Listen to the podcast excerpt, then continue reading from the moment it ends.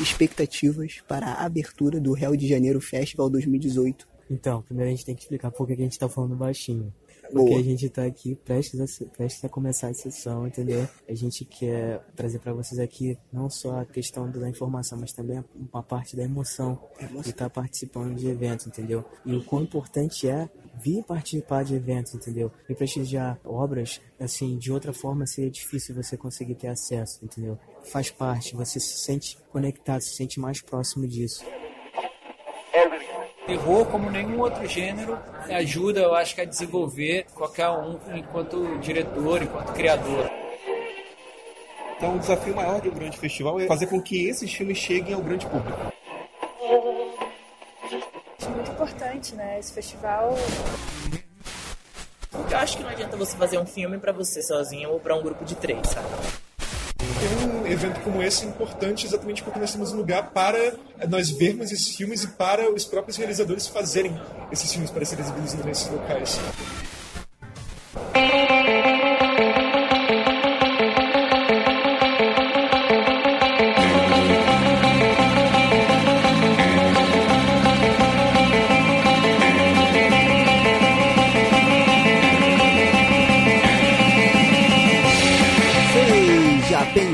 Welcome. ser vivo ou não, né? Nunca se sabe quem tá aí do outro lado. A mais um episódio do Frequência Fantasma, um episódio diferente dos outros que você já ouviu aqui. Tudo bom? com você? Eu sou Sérgio Júnior, o host dessa bagaça. E no episódio de hoje a gente vai falar do festival que a gente participou aqui no Rio de Janeiro, né? A gente cobriu como imprensa e foi muito legal, que foi o Rio de Janeiro Festival 2018. Né, aconteceu aqui do dia 13 ao dia 19 de setembro, como eu falei aqui no Rio de Janeiro. E quem me ajudou nessa cobertura foi ele, nosso Indiana Jones dos filmes de terror, Lucas Levino. Tudo bem, cara?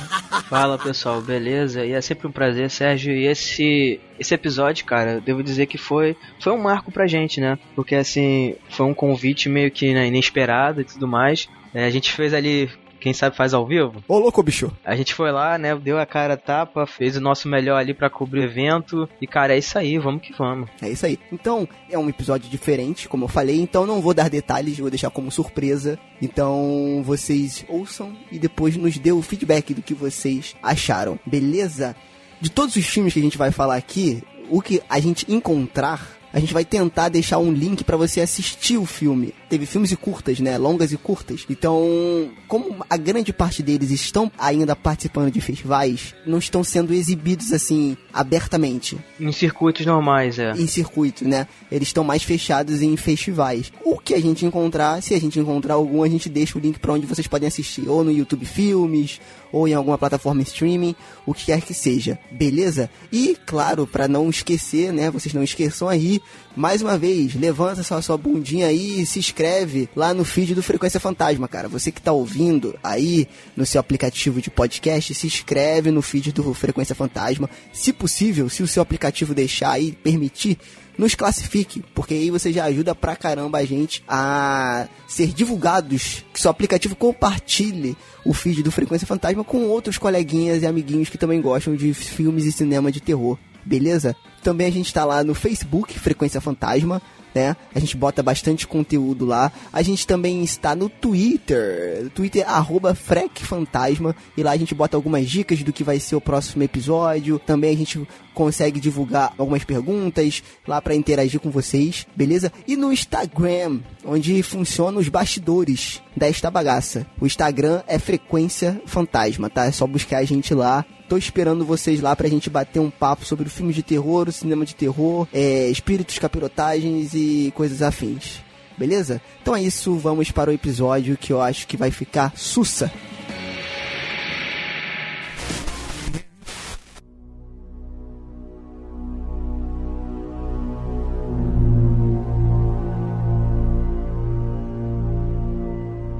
O Rio de Janeiro Festival 2018 trouxe 59 filmes, cara.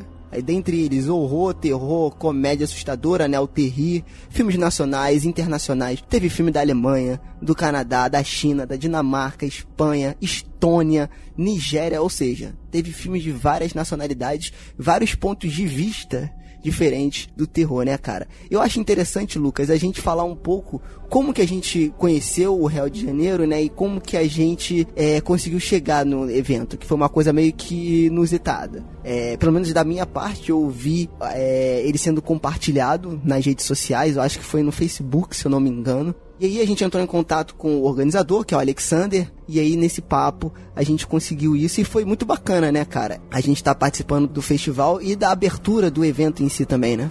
E é muito interessante porque, primeiro, como a gente entrou em contato com o evento, né, Sérgio? É interessante porque isso foi sempre um desejo do Frequência participar desses eventos não é cagação de regra, gente. Mas eu acho interessante, foi o que eu falei pro Alexander, que é o organizador do Rio de Janeiro. Então, senhoras e senhores, estamos aqui com Alexander Melo, o organizador do Rio de Janeiro Festival 2018. Me diz quais foram os principais desafios assim que você consegue é, elencar pra gente desde o começo lá até agora. É, principalmente a gente trata de filmes de gênero, né? Até por conta da divulgação e, e de como você consegue abrir para que as pessoas venham assistir e como funciona é, os contatos, como que quais são os principais desafios assim que você teve no, no projeto do começo até agora? Sim, é, o festival ele acaba sendo um espaço de exibição desses filmes que estão circulando nos festivais e o desafio maior de fazer um festival é, de gênero é que muitas vezes esses filmes que não são exibidos em outros, outros espaços, eles acabam sendo limitados à exibição para amigos. Então, o desafio maior de um grande festival é, é, é, fazer com que esses filmes cheguem ao grande público. E eu acho que para mim é muito importante esse lance da divulgação, cara. Eu acho que nós, como mídia independente, né, pelo menos o podcast, né, em si, cara, eu acho muito importante a gente estar tá fazendo parte de eventos como esse e trazendo para vocês as novidades, as tendências do cinema e do gênero que a gente gosta. Porque eu sei que é difícil, ainda mais o gênero de terror. Filmes de gênero já são complicados, né, da gente conseguir acesso, principalmente aqui no Brasil. Então eu acho interessante sempre essa troca. Cara, eu vou te falar, a gente não ganhou nada fazendo essa cobertura. A gente ganhou experiência e ganhou vários filmes fodas para assistir, entendeu? Foi isso, foi o que a gente ganhou. Então, assim, eu acho importante. E conteúdo para vocês, né? E conteúdo, e conteúdo para vocês que estão ouvindo. Então, eu acho essa parceria muito legal. E foi isso que eu falei com o Alexander e ele topou, cara e foi muito bacana. O evento aconteceu na sala do Estação Net Botafogo, que, cara, é um cinema super tradicional aqui do Rio de Janeiro, para quem mora aqui sabe. Também rolou algumas sessões lá na Casa de Cultura Laura Alvim, também é um ponto importante da cultura aqui no Rio. Então isso eu acho importante, né? E aí eu entrei em contato com ele, cara, ele topou, mostrei para ele o podcast, a proposta. E cara, a gente conseguiu, como o Lucas falou aí, a gente tentou dar o máximo aí pra gente conseguir pegar conteúdo interessante. Provavelmente você vai ouvir grande parte desse conteúdo nesse episódio, né? E, cara, foi muito legal. Foi muito bacana a experiência. Foi muito legal conhecer gente nova e conhecer filmes novos, principalmente, né? E outros pontos de vista. Sair um pouco dessa bolha que a gente fica, né? Que é do cinema europeu mais ali, é, mais focado ali em alguns países específicos. Eu achei muito maneiro. O que, que você achou, Lucas? Exatamente, Sérgio. Não por acaso o festival é, ele abriu justamente com a série de curtas metragem é, nacionais, que foi o Réu Carioca. Porra, cara, isso foi muito legal. Eu acho que o Rio ele precisa também se incluir nesse circuito de, de cinema de gênero, sabe? É um, é um, um, um dos nichos mais se não o mais importante dentro do, do cinema mundial, né? A gente está falando de de grandes produções e, e o cinema ele está se transformando. Então o cinema de horror também se transformou. Ele não é como como eram os filmes antigamente, os, os assuntos que são abordados nos filmes, é, durante a programação é possível ver isso, sabe? E nessa abertura a gente teve a oportunidade de entrevistar os diretores e as equipes de produção dos curtas. Então, cara, foi uma experiência assim muito agradecedora pra gente. Acredito que o conteúdo gerado também é, vai ser muito bacana para vocês. Espero que vocês curtam. E assim, cara, é você conseguir ter o máximo de, de visões diferentes sobre o gênero de terror, suspense, enfim e não ficar apenas, como o Sérgio acabou de falar, preso no, em Hollywood, né, no estilo norte-americano de fazer cinema. Então, cara, foi muito disso, muito dessa experiência de ver coisas diferentes, de conversar, entendeu? De estar tá se sentindo mais próximo do cinema, né? Então, como arte e como indústria. Então, acho que isso é um ponto muito positivo. É, e assim, não que, pelo menos para mim, tá, cara? O filme, para mim, norte-americano não é ruim não, tá, cara? Eu curto. Às vezes a gente fala, parece que a gente tá meio que... É, ah, filme americano é tudo merda. Não, é legal. Só que ah, eles, inevitavelmente, seguem um padrão ali, né? Até comercial mesmo e etc. Um ou outro que foge dessa linha, né? Mas é interessante você ter outros pontos de vista, sabe? E você conhecer, tipo assim, como que, sei lá, cara, a Nigéria enxerga um filme de terror. O que, que é o terror? O terror pro americano é totalmente diferente do terror do brasileiro, do que pode ser o terror pro cara que mora na Estônia, do cara que mora na Espanha, do cara que mora no Reino Unido, do cara que mora em Hong Kong. Entendeu? Então, tipo assim, é, isso é muito legal. É muito bacana. E como o Lucas falou, na verdade, a abertura do festival, né? O festival oficialmente ficou aberto para o público do dia 13 ao dia 19 de setembro de 2018. Porém, no dia 12 de setembro de 2018, foi a abertura do festival lá no Estação Net Botafogo, aqui no Rio de Janeiro. E essa abertura teve, como o Lucas falou, o Real Carioca foi a exibição de quatro curtas-metragens cariocas, cara. Isso eu achei muito legal. Eu até falei com o Alexander depois, eu achei essa iniciativa muito, muito bacana. E cara, que curtas metragens. E eu me atrevo a dizer aqui que para mim foi um dos pontos altos do festival todo, cara.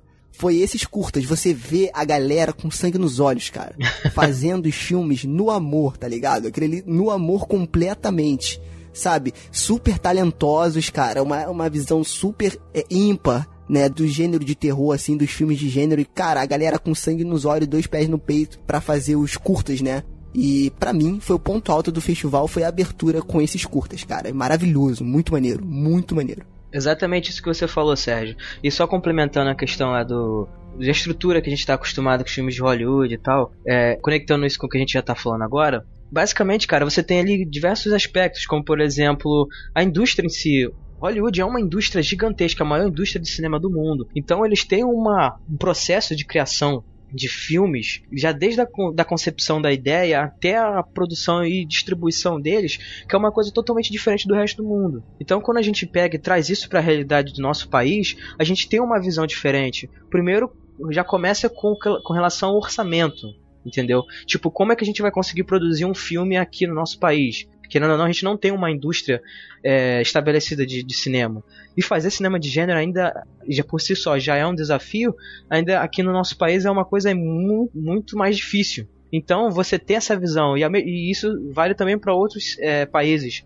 Quando a gente fala sobre isso, né, deixar de ter essa, essa visão só de Hollywood, do cinema deles, é, envolve tudo isso. Envolve desde da questão da cultura, de como os povos enxergam essas, essas questões que envolvem sociedade, que envolvem a história do seu país, e, enfim, etc. Até a questão da língua mesmo e trazer isso, entendeu? Pro grande público, entendeu? Tentar distribuir isso é muito interessante, é muito agradecedor nesse sentido. Com certeza, você tá assistindo ali um filme produzido no seu país e no seu, na sua cidade é muito, assim, é uma experiência muito, muito boa. E, assim, tem até alguns pontos que a gente estava assistindo os filmes e em alguns momentos passavam ruas e locais que a gente conhece, que a gente é, caminha no dia a dia. Exato, isso é muito, muito legal. legal. Faz sentir um pouco de orgulho, né? Porque a gente vê aqui ruas, né, que a gente conhece, que a gente passa todos os dias, né? Pô, eu vi Cinema São Luís, cara, ali no Largo do Machado.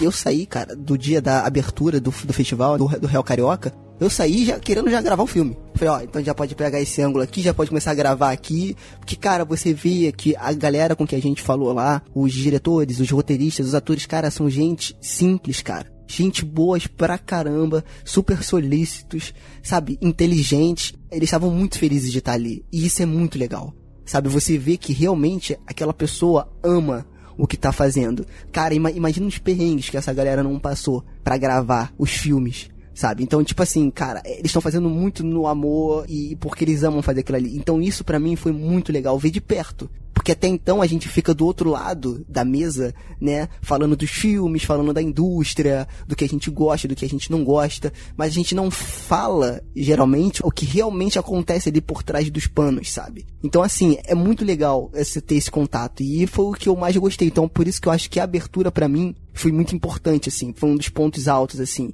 Eu achei, como eu falei, essa iniciativa legal do Alexander de aproximar os diretores, sabe? da exibição, do festival, de estar tá ali com os amigos para poder compartilhar aquilo ali, né? Porque assim, cara, é complicado, né? Você fazer um filme independente e você ter, principalmente no Brasil e no Rio de Janeiro, né? Essa grande veiculação. É muito complicado, cara. Você tem hoje as redes sociais e, e os sites de, de, streaming, né? De vídeos que você pode usar como recurso. E é isso, cara é complicado. E por isso que eu achei, assim, muito bacana, cara. Achei muito legal. E aí, Lucas, o que, que você achou do primeiro dia? Não sei se a gente vai conseguir fazer isso em todos os dias, mas foi o primeiro dia, a abertura do Rio de Janeiro Festival 2018 aqui no Estação Net Botafogo. Eu achei foda, porque os curtas foram fodas e é foda de saber também, é tudo foda. Que são curtas cariocas brasileiros, ó, obviamente, né? Eu só vou falar duas coisas. Primeiro, quem sabe faz ao vivo e segundo que eu quero ver como eu vou fazer para ir pro trabalho amanhã de manhã. Não, mas brincadeiras à parte, cara, foi sensacional. Eu gostei muito da qualidade do, dos filmes que a gente viu hoje, dos curtas-metragens. É assim, o que me chamou a atenção de todos eles, assim, sem exceção, é a cinematografia. Eu achei que realmente nós temos aqui muitos talentos no, no país, entendeu?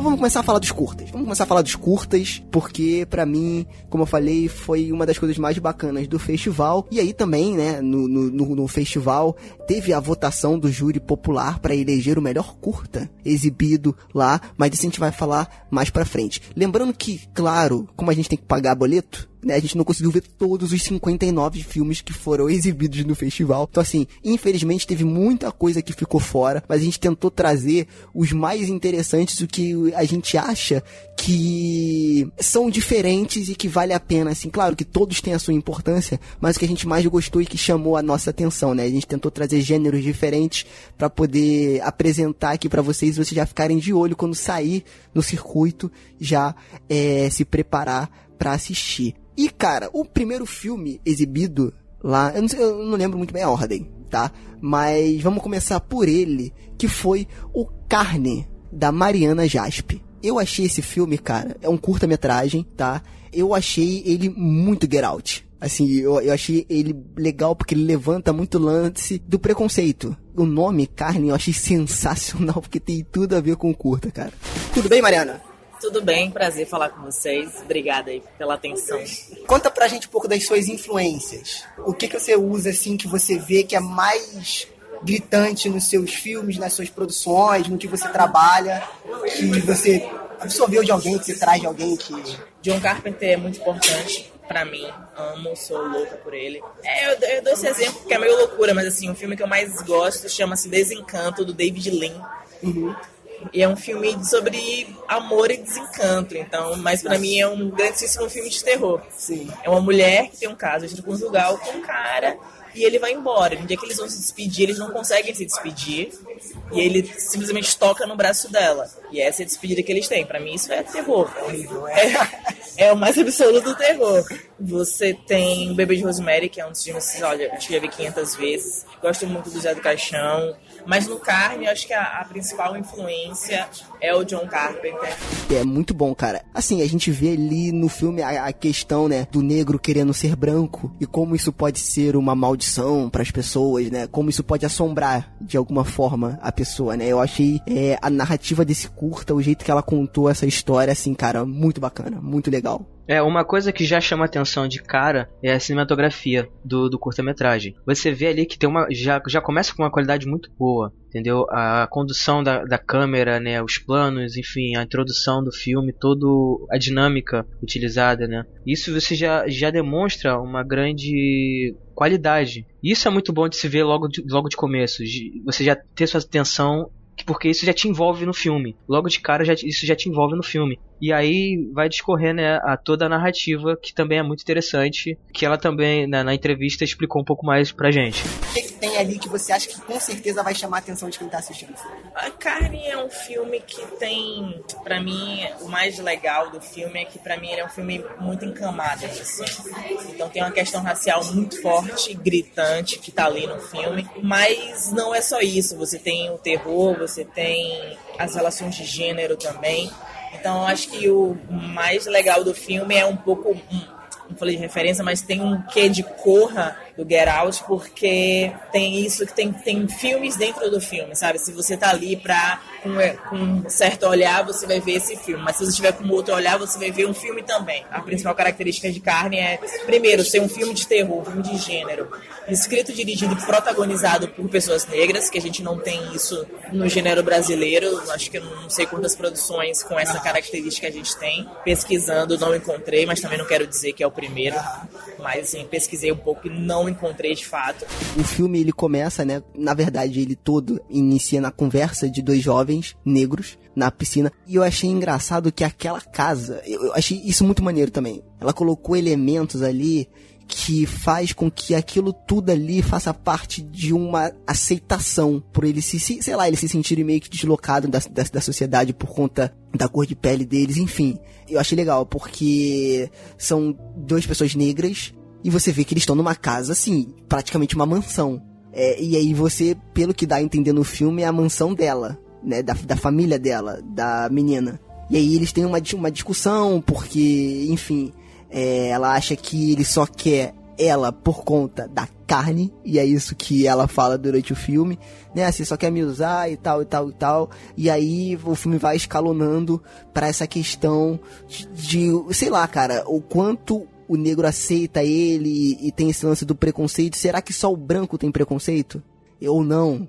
O negro também tem preconceito com a própria cor de pele, né? Então, eu acho que ela vai mais para esse lado, né? Lembrando que ela é uma diretora, ela é, é negra. Então eu achei isso muito legal, porque toda a equipe que trabalhou, eu não, eu não sei se toda a equipe, mas todo o elenco e ela são negros. Então isso é muito representativo, né, cara? É muito legal inclusive, né, ela menciona essa questão da, da sociedade em si, como isso reflete na vida das pessoas. Então ali você tem certas dinâmicas acontecendo, que eu não vou entrar em detalhes justamente para não spoiler, que faz com que é, a maneira como as pessoas agem e pensam muda, né, o, o, que deveria, o que deveria ser normal. As questões levantadas, elas são justamente nesse, nesse aspecto, entendeu? Por que, que você está agindo desse jeito, entendeu? E isso é uma coisa muito pertinente, principalmente nos dias de hoje. A minha tentativa, a tentativa é que eu, o que eu quero fazer com o cinema é fazer um cinema popular, assim. Eu quero que as pessoas assistam aos filmes. Então, se alguém vai assistir o Carne porque é, é porque é terror, vai lá porque vai ter terror.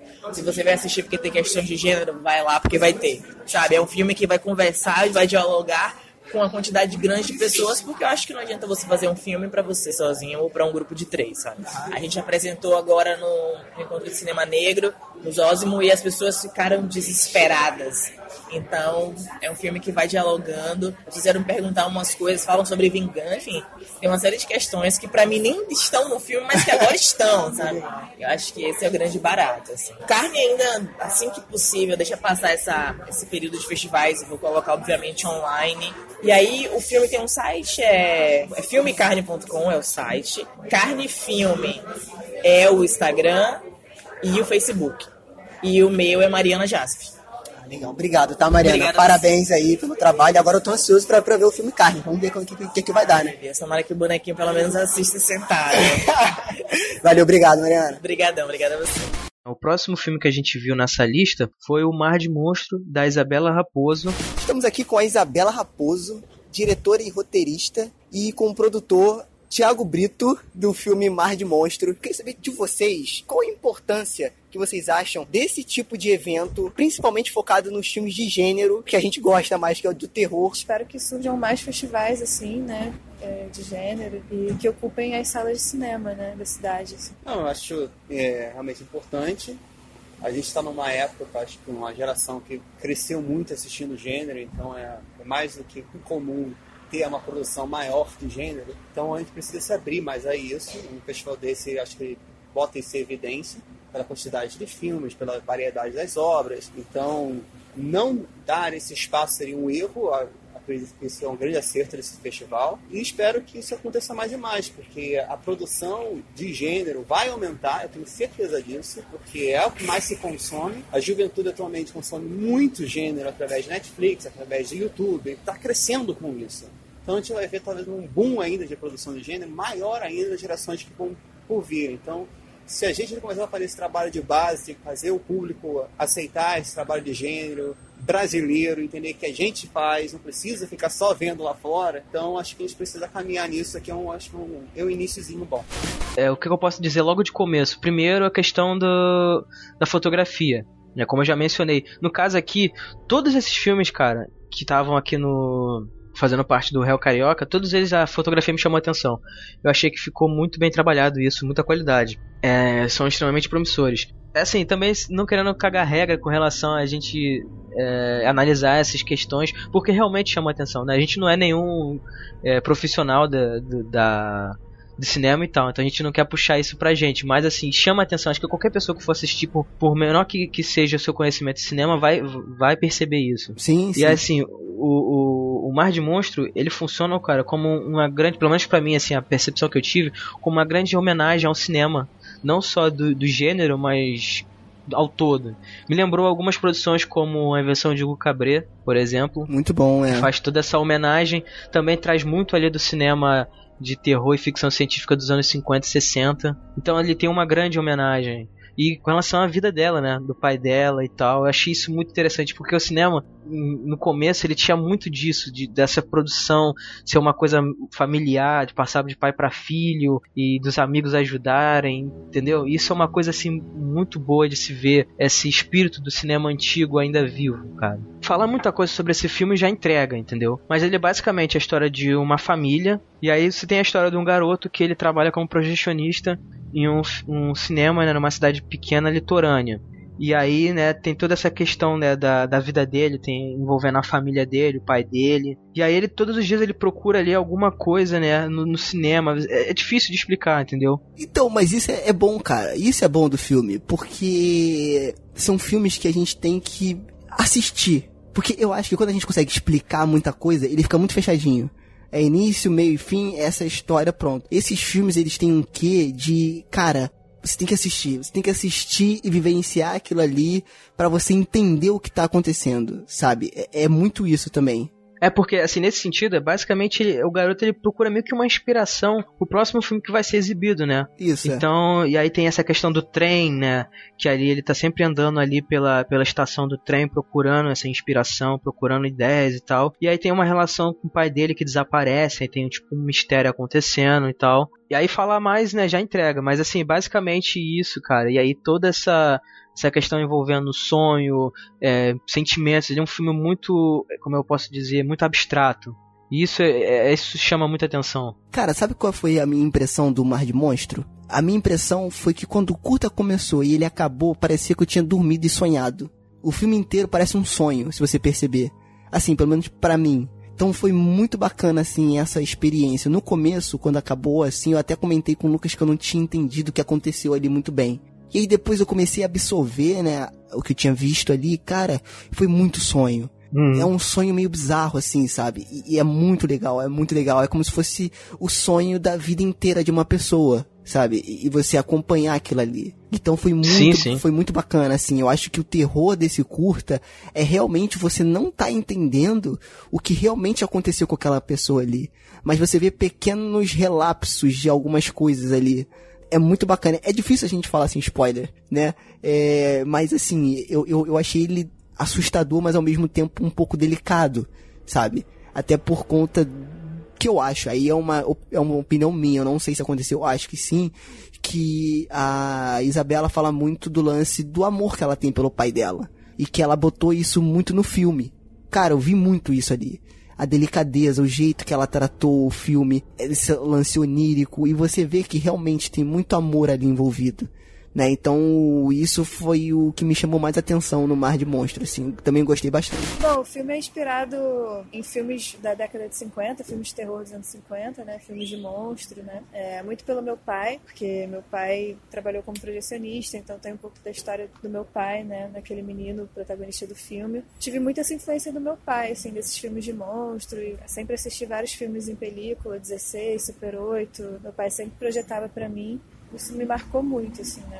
É, totalmente. Isso é um filme sensível, cara. É, além de tratar dessa homenagem, ter essa questão familiar, essa, essa, praticamente a declaração de amor de pai e filho, Também tem uma questão ali, né, sem querer é, entregar muito do filme, que eu percebi, que é como você falou, a questão do sonho, mas assim, não é apenas sonhar, mas é quase como um sonho acordado. Não sei se, se tá claro isso. Que é você pensar na sua vida, refletir sobre ela. Acredito que o filme traz muito sobre isso. E algumas outras questões também interessantes, como o que você esperava da sua vida e o que a sua vida é agora. Então você tem ali uma questão do tipo uma angústia ou então é, um pensamento melancólico a respeito da vida, mas ao mesmo tempo uma grande homenagem. Então você tem uma mistura de sentimentos bem interessantes ali. E assim, tem filmes que realmente eles você precisa ter um tempo ali para absorver tudo, entendeu? Para você conseguir construir a narrativa. Mas assim, quando um filme ele se propõe a te dar um tempo para você construir narrativa, você prolonga ele. Então você termina de ver o filme, mas o filme não acaba ali. Ele continua na, sua reflexão. E isso é muito interessante. Ainda mais você ver um filme independente brasileiro, entendeu? Abordando, tendo uma abordagem dessa. É muito bom, cara. Muito maneiro. Eu gostei do Mar de Monstros. Como eu falei no começo, eu não tinha entendido muito assim a ideia.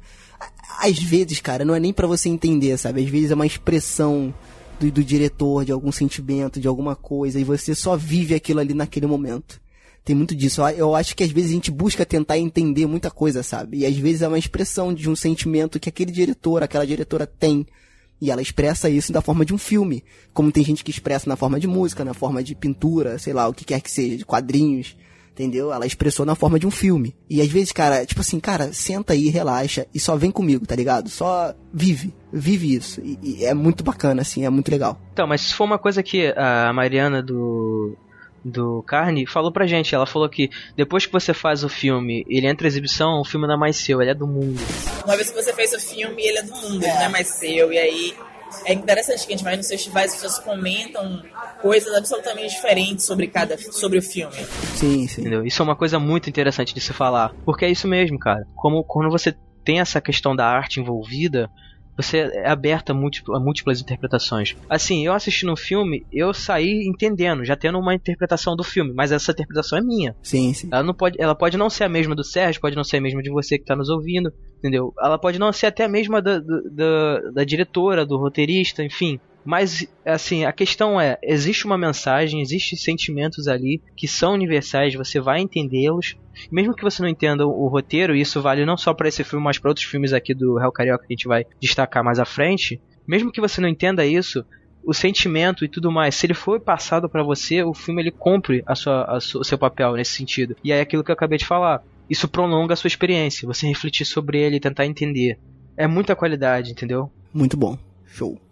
E tivemos aí também o Ferida, cara. O Ferida que é um filme do Rodrigo Leme, que não estava lá no evento, não conseguiu ir, mas a equipe dele, alguns membros foram e foi bem bacana. E, cara, é um filme que se não se chamasse Ferida, ia se chamar Estética. Porque, cara, o filme é muito baseado na estética. Estou aqui com o Antônio e Matheus, né? Eles fazem parte da equipe do curta-metragem Ferida. Como é que vocês tiveram a ideia para trabalhar na estética do curta? É, eu acho que é um filme muito que se que se preocupa muito com certos momentos dele. É, tem cenas marcantes, tem cenas que parece que o Rodrigo imaginou já desde a concepção do roteiro. E você está certo em dizer que ele é muito ligado à estética, porque é a coisa que ele mais que eu acho que ele mais preocupa, assim. E foi um filme que, assim, eu não entendi o que estava acontecendo, tá? Desde o início até o fim. Falei, cara, que filme é esse? E como a gente também tava com um papelzinho para votar, eu falei, não, esse aqui foi o pior que eu vi até agora. E aí, quando o Lucas me deu o insight do, sobre o que que era o filme, cara, minha cabeça explodiu. Parecia aquele meme do Facebook. Oh, eu falei, caraca, sensacional, cara. Ou seja, eu, ou seja, eu que fui burro e não entendi a parada, cara. Ele entregou tudo no filme. Ele falou tudo no filme. Com símbolos, com sugestão. O que a gente tanto fala aqui de sugestão, esse filme foi muito sugestivo. E ele deixou as coisas nas, nos pequenos detalhes. E eu não tinha pescado isso. E quando o Lucas me falou, eu falei, cara, que filme foda. Muito bom, muito bom mesmo, cara. Gostei muito. Cara, assim, com relação à narrativa do filme, eu percebi, cara, que aquilo ali era uma história. Ela tem muito pano pra manga, ela poderia se estender muito ali. Tem muita coisa interessante para se contar. É uma narrativa muito particular sobre o, tema que ele tá abordando. Eu não vou explorar porque eu quero que vocês também tenham suas cabeças explodidas quando vocês assistirem. Eu não vou muito falar bom. sobre o que é o filme. E, Sim, então, é, se atentem aos detalhes do filme, né? Assim, como os próprios produtores e tal dos filmes falam, assim, é, a gente não tá querendo comparar eles a nenhuma produção megalomaníaca que a gente vê por aí no, no cinema de Hollywood. Se bem que hoje em dia, né, por mais que os caras gastem milhões para fazer um filme, isso também significa nada. É o que eu sempre falo. Se o filme tem um roteiro é, bom, isso já basta, entendeu? Sim, sim, concordo. Não importa quanto você coloque é, de, de, orçamento em questões de, de efeitos especiais, chamar um ator ou uma atriz conhecida, os efeitos práticos, enfim, cara, nada disso conta. Se você tiver um roteiro ruim, você estraga toda a experiência. Então, assim, é nesse quesito que a gente tá falando aqui. O roteiro do filme, ele não te entrega as coisas. Se você prestar atenção, você é, analisar ali algumas coisas colocadas, e o filme ele tem uma dinâmica própria, assim, bem interessante, misturando ali é, a narrativa dramática com um documentário. Muito bom isso, cara. Se Muito você bom. pescar isso, você entende sobre o que o filme é, e aí você tem é, é isso que o Fábio falou, essa cabeça explodindo ali, esse. Como é que chama? Como é que é a palavra mesmo? Sério. O insight. É, em português, como é que é? Epifania. Nossa senhora. Aí, outra coisa, não me chamo Fábio, não me chamo Sérgio, tá, cara? Prazer. Ih, foi mal. Pô, foi mal, cara. É, só, só ah, aproveitando e já explicando o, o, porquê que eu falei Fábio, porque o Fábio ele participou de um trecho desse episódio, de um dos filmes que tá, no, tá em cartaz e o Fábio teve a oportunidade de assistir ele antes. Então ele ah, apareceu é? aqui, gravou com a gente essa partezinha e depois saiu. Entendeu? Então quando vocês ouvirem a voz do Fábio aí, ó, ele não veio do nada, não, a gente não invocou ele, não, su, não sumonou ele não, tá? Ele realmente participou aqui e depois, porque ele só conseguiu ver esse filme mesmo. Né, é, se bem que de tanto você frisar que ele voltou dos mortos, a galera vai começar a achar isso mesmo. É, eu também não, eu não duvido. Eu não duvido de mais Hashtag nada. Serginho Necromante. e falar da sinopse do Ferida, cara, é complicado por quê? Ele é um filme em que o roteiro dele, pelo menos a minha percepção, ele não é um roteiro linear não é que não seja linear, mas ele não tem um padrão. É, ele não tem padrão, exatamente. A estrutura dele é bem particular. Exato. Então você começa assim, a sinopse. São um grupo de amigos que começam num galpão abandonado, como se tivesse um galpão abandonado ali, né? E eles começam a fazer algumas coisas ali e à noite voltar para o galpão. E aí você vai acompanhando essa história e o que, que eles vão fazendo, né? E é basicamente isso, cara. Parece bobo, parece besta, mas, cara, vocês precisam. Quando esse filme ficar disponível, todo mundo deveria assistir esse filme. Porque é um desafio, cara. Eu acho isso muito bacana. Uhum. De você tentar pegar na sugestão o que é o filme. E é muito legal. Eu acho que falar isso não vai entregar, não, mas assim, baseando na sinopse que, que eles divulgaram, né? A gente é, acompanha né, no filme a protagonista Kira, e assim tem uma questão dela envolvendo vítimas, né? Envolvendo pessoas que vão ser atacadas de alguma vão sofrer alguma coisa de alguma forma. Isso. E isso, eu não vou falar mais que isso. E aí tem envolve questão de, de refletir sobre como você vive essa vida, entendeu? Como é que é a vida dela e desse grupo de amigos que ela tem. E aí tem rola uma questão de remorso e tal que é muito interessante. E aí eu vou, não vou falar mais que isso, porque é aquilo que eu falei. Esperem para vocês terem essa, essa epifania. Isso é legal que você abre pro espectador também criar na cabeça dele, meio que é, com o comportamento dos personagens, um background, né? Com certeza, com certeza. É, tipo, a gente tava falando lá, é, tem várias elipses no filme que acabam deixando é, espaços vazios que podem ser preenchidos pelo espectador, sabe? Eu acho que cria essa ambiguidade. Nós, não, nós vemos uma, uma perspectiva limitada do filme, mas são quatro personagens lá. Sim. E alguns deles a gente não, não. A gente tem pouquíssimos momentos no filme, sabe? Não significa que eles não sejam importantes, não significa que eles não, não digam nada, mas significa que existe uma história, é, essa história não contada. Sabe? Que nós pensamos, mas que não tá no filme. Tem alguma rede social que, para quem tá ouvindo, pode achar vocês, o filme? É, facebook.com barra ferida filme. É o nosso Facebook. Quem quiser ir lá, tem informações, cartaz, é, exibições expostas lá também. Então é isso. É, se você descobriu é, do que, que é a foto do cartaz do filme, você ganha um prêmio. Ganha. Olha aí. Grande abraço. Grande abraço. É isso. Obrigado, obrigado, Matheus. Obrigado, Antônio. Muito sucesso aí. Parabéns pelo, pelo filme. Valeu. Valeu, Valeu gente. E agora, eu vou chegar com dois pés no peito. Por quê? Eu estou aqui, Sérgio Júnior, falando de cara cheia né? De peito aberto, que foi o curta que eu mais gostei, que eu mais me diverti e que eu achei o, o melhor curta daquela noite, que foi o Berenice, do Adriano Espínola Filho, que, como eu postei lá no Instagram do Frequência Fantasma e no Facebook, foi o curta que ganhou o festival. Como eu falei, o Frequência já tinha cantado essa pedra quando a gente foi assistir o filme lá. A gente fez uma cobertura legal, todos os filmes que a gente ia ver, a gente postava foto no Facebook, no Instagram que a gente estava assistindo. E cara, quando eu acabei de ver, quando eu comecei a divulgar a, os trechos do Berenice, o teaser, eu falei, esse pra mim foi um dos melhores curtas que eu vi no festival. E tá aí, o cara ganhou né? O Berenice ganhou e, cara, que filme, Lucas. Que filme. Eu nunca vi, como eu falei, um cinema aplaudir uma psicopata. Estou aqui com Adriano Espinola Filho, diretor do Berenice, de um dos filmes que eu te confesso para quem você que tá ouvindo não teve oportunidade de assistir, eu nunca vi um cinema vibrar com uma psicopata tão, tão alto na minha vida. Né? Mas foi muito bacana. Totalmente, cara, porque primeiro pela atuação, né? A atuação Exato. ali, pra mim, chamou muita atenção. Principalmente da Thaisa, que é a Berenice, né? Exatamente. E isso já é um ponto positivo pelo, por si só. E o filme, ele assim, ele não tem essa parada de, de, de é, se levar tanto a sério nesse sentido de, ah, a gente tá fazendo com pouco orçamento mesmo, tem nossas limitações e é isso aí, pronto. Acompanha com a gente, vem se divertir e tal. E o filme é isso, cara. O caso do Berenice, quer dizer, foi um, um projeto é, que o pessoal fez no amor, né? O famoso amor. Então foi muito legal poder, é, poder convidar o pessoal para vir ver o filme num cinema de verdade mesmo, né? Toda aquela dizer, magia, né? Toda aquela magia do cinema, um, uma sala aqui no, do Estação Net, um cinema tradicional, quer dizer, né, é uma experiência, né? A experiência de, de você realmente estar tá, tá fazendo cinema e podendo compartilhar isso com as pessoas. E você está concorrendo no festival, quer dizer, existe a possibilidade de você ganhar um prêmio e tudo. É. Então é uma experiência muito bacana e é fundamental, eu acho, para quem está fazendo cinema poder ter essa oportunidade. Tem coisas interessantes que o próprio diretor falou com a gente, que ele se baseou em um fato, um fato real. O filme foi baseado num fato real. Foi uma história que eu li sobre ela no jornal, aconteceu em São Paulo, foi em 2012, justamente uma estagiária que matou uma secretária para tentar ficar com o lugar dela.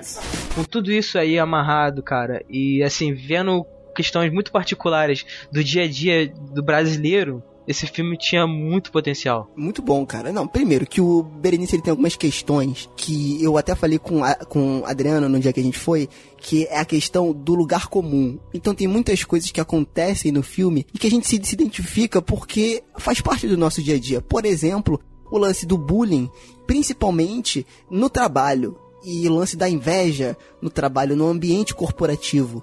E cara, isso é muito interessante, porque eu atualmente trabalho no ambiente corporativo, acredito que o Lucas também, e cara, a gente vê acontecer isso de uma forma muito natural, assim, infelizmente, no trabalho, e sempre foi uma coisa, um ponto do trabalho, né? E é engraçado essas coisas, e como ele traz isso, isso pra tela de uma forma ao mesmo tempo divertida e assustadora, cara, porque isso é normal.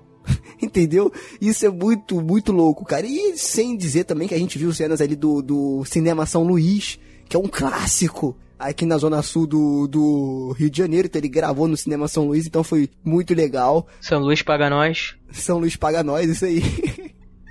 e cara, que curta, cara. Berenice, eu não vou falar muita coisa também, porque assim que ele tiver disponível, você tem que correr para assistir esse curta, porque ele é muito bacana, né, cara? Tem slash, tem psicológico, tem psicopata, tem, tem tudo aí que um filme de terror legal deve. Quem gosta de O Scream vai gostar de O Berenice. E me fala uma característica que você acha muito marcante no Berenice, que você acha que vai chamar a atenção das pessoas quando assistirem ao teu, ao teu curta? Primeiro que é uma, é uma psicopata mulher. Normalmente os psicopatas são homens, né? Uhum. Então eu acho que isso é uma característica da, marcante do filme, né? Porque ela, ela mata por uma questão de autoestima, né? De se sentir humilhada e tal. Então mexe com essa coisa do feminino também, né? Com essa coisa dela, da mulher, é, dessa competição feminina. O que que acontece? Ele conta a história da Berenice, que é, é a personagem principal, e ela passa por algumas coisas ali no trabalho né, dela. E aí, o filme, na verdade, mostra a transformação de uma pessoa inocente até uma assassina psicopata maluca. Entendeu? Então, essa transformação que é muito bem feita no filme, você entende o porquê que isso acontece, é muito bem embasado, e ao mesmo tempo que, como eu falei, é assustador isso acontecer naturalmente, é, ele consegue passar isso de uma forma muito divertida, né? É, é muito legal. São duas coisas que puxam para isso ter sido muito acertado, que é a direção e a atuação. Porque foi isso que, que te traz esse convencimento, porque você consegue perceber a sutileza da transformação da Berenice de uma pessoa é, retraída, de uma pessoa apática, eu não vou dizer é, tímida assim, entendeu? Mas é porque tem coisas no filme que, assim, timidez eu acho que não, não entra ali. Mas eu não vou falar o que é. Mas assim, e você tem essa transformação, e aí isso começa a escalonar pra questão da, da loucura, da insanidade, do, da psicopatia, que talvez estivesse presente ali e você não percebia, talvez não, talvez aquilo ali tenha sido o gatilho que mandou tudo pro ar, e aí transformou ela na, na, na serial killer do filme, entendeu? E, e, isso é muito bem trabalhado com questão de, de, de atuação e de direção. É, cara, aí Cara, é muito legal. Sobe as palmas, sobe as palmas aí pro Berenice, que mereceu ganhar o festival. É muito legal, cara. Muito bacana. Eu tô muito curioso e quem também assistiu o curta, provavelmente quem assistir vai ficar muito curioso. Eu quero saber quais são as suas influências, cara. O que, que você tem aí de bagagem que você acha que te influencia no teu trabalho, principalmente nesse, no Berenice? Teve uma influência muito forte, na verdade, do Edgar Allan Poe. Até o próprio nome Berenice, né? Que é um conto do Allan Poe, que na verdade não tem nada a ver com a história do conto, é só o nome mesmo. Mas o, o, o Allan Poe sempre foi uma grande influência para mim. E assim, dos filmes baseados nos livros do Stephen King, né? E toda essa filmografia trazem assim o terror, mas assim, eu acho que sempre como uma narrativa, como história, sabe? É, então, me fala aí tuas redes sociais, como que as pessoas podem te encontrar, como as pessoas podem assistir o curta, ou quando elas vão poder assistir o curta. Não, na verdade agora, como ele está participando de festival, ele não está aberto, né? Ele agora é, eu já recebi ofertas para TV a cabo, então talvez eu eu licencie ele para TV, as pessoas talvez possam ver para TV. E vamos ver como é que vai ser daqui para frente. É, ainda não tenho previsão. É, mas, enfim, as pessoas podem me achar no, no, no Facebook, é, pelo meu nome, Adriano Espinosa Filho. É, tem a página também da produtora, DDK Digital, eles podem ter mais informações. E aí a gente está sempre colocando lá é, qualquer nova informação que tiver sobre filme e sobre nossas outras produções porque é, eu estou acabando agora uma série né, de três episódios de ficção que eu escrevi e dirigi. E vai, ela vai estrear é, no canal Prime Box, eu acho que lá pelo final do ano é, vai ter essa série aí também, que são três episódios independentes. Né? Ah. É, então é aproveito já para estar tá divulgando é, aqui. Não, não então as pessoas podem, podem ficar aí antenadas, enfim, me adicionar no Facebook, se quiser, e, e ficar ligado na produtora e acompanhar nossas produções. Beleza. Então é isso, Adriano. Obrigado mais uma vez. Parabéns pelo teu trabalho. Muito bom, divertiu muito, assustou muito e essa é a função. É né? Isso. É isso aí, vamos nessa. Facada todo mundo. É. Vamos, Adriano. Obrigado. Valeu. É, e agora, né, completando, né, o saldo total, né, do que foi o Real Carioca, de todos esses curtas, cara. Assim, foi muito positivo. Foi aquilo que a gente já mencionou antes. Você ter ali produções nacionais, produções cariocas, é, tendo como, como cenário a nossa cidade, você vê lugares que, do cotidiano que a gente transita é, todo dia, entendeu? Isso é, assim não tem não tem adjetivos para explicar, né, o sentimento é muito é muito legal, cara, é muito gratificante você, você você ver isso, né? É assim a qualidade, a produção de todos eles, você vê que a gente tem gente talentosa aqui no Brasil sim. E aí a questão de que falta só é, estrutura, é, consolidar uma, uma, uma indústria, entendeu? Então, assim, cara, a qualidade a gente tem. Falta só a gente começar a dar os primeiros passos. E eu acho que é isso que essa galera tá fazendo. Cinema é, de gênero sempre foi desafiador, sempre foi para quem ama, para quem quer é, superar dificuldades é, e dar um jeito de fazer aquela cena dar certo. Pô, tipo, como é que eu vou fazer é, fulano de tal é, ser assassinado de tal jeito, morrer e tal, enfim, como é que vai fazer um monstro dar certo no, na cena? E é isso, e se vira, é, descobre alguma coisa ali para poder fazer a cena dar certo, ou então cria uma, uma linguagem assim mais subjetiva para poder explicar o que que tá acontecendo sem, sem ter que é, acabar entregando toda a limitação técnica. Então é isso, cara. É, cinema de gênero com baixo orçamento é isso. É você fazer com paixão. E é o que a gente viu aqui. Acho que no total o, o Real Carioca teve um saldo muito positivo. Cara, sabe o que, que eu senti quando acabou o, o, o- esse dia da abertura? Senti orgulho, cara. Sério mesmo. Exatamente. Falei assim, cara, porra, a gente tem profissionais muito fodas. Sério. E, e ao, e ao mesmo tempo que eu senti orgulho, eu senti uma tristeza, cara. Porque eu sei que não vai ser fácil eles ganharem a mídia e a grande mídia e chegar em muita gente com esses curtas. E mais uma vez, por isso que mesmo assim, o frequência estando no começo e, e a gente ainda tá criando nosso público, etc. Eu acho isso muito importante. Essa divulgação, sabe? É- é- Essa parceria com festivais e, e coisas do tipo. Lembrando que muitos deles ali eram o primeiro curta-metragem, entendeu? Muitos deles era o primeiro curta-metragem. A galera tava começando ali, então você já vê essa qualidade. Isso faz parte, assim, do, da proposta que é o Frequência Fantasma, que é divulgar não só eh, o, o cinema de, um- de gênero de uma forma geral, mas também os trabalhos inte- independentes, os trabalhos autorais, entendeu? Então por isso que a gente sempre eh, eh, faz questão de falar assim, se você tem algum trabalho que gostaria de divulgar, um curta, ou um, um quadrinho, um livro, qualquer coisa assim, cara, pô, eh, conta com a gente, entendeu? Manda pra gente, manda, fala com a gente nas redes sociais, manda pro nosso e-mail, porque é isso aí, cara. É você é, divulgar isso, é você abraçar e querer que outras pessoas também conheçam esses trabalhos, porque, assim, infelizmente, não, não, não, não importa só ter qualidade, você também tem que ter alcance, você também tem que ter o networking, conhecer pessoas. E a gente quer fazer isso, a gente quer ajudar, a gente quer aumentar isso aí. Quem sabe até ajudar de alguma forma o cinema brasileiro, não sei. Posso estar exagerando aqui, enfim. Mas é isso, cara. É, pelo menos a vontade a gente tem.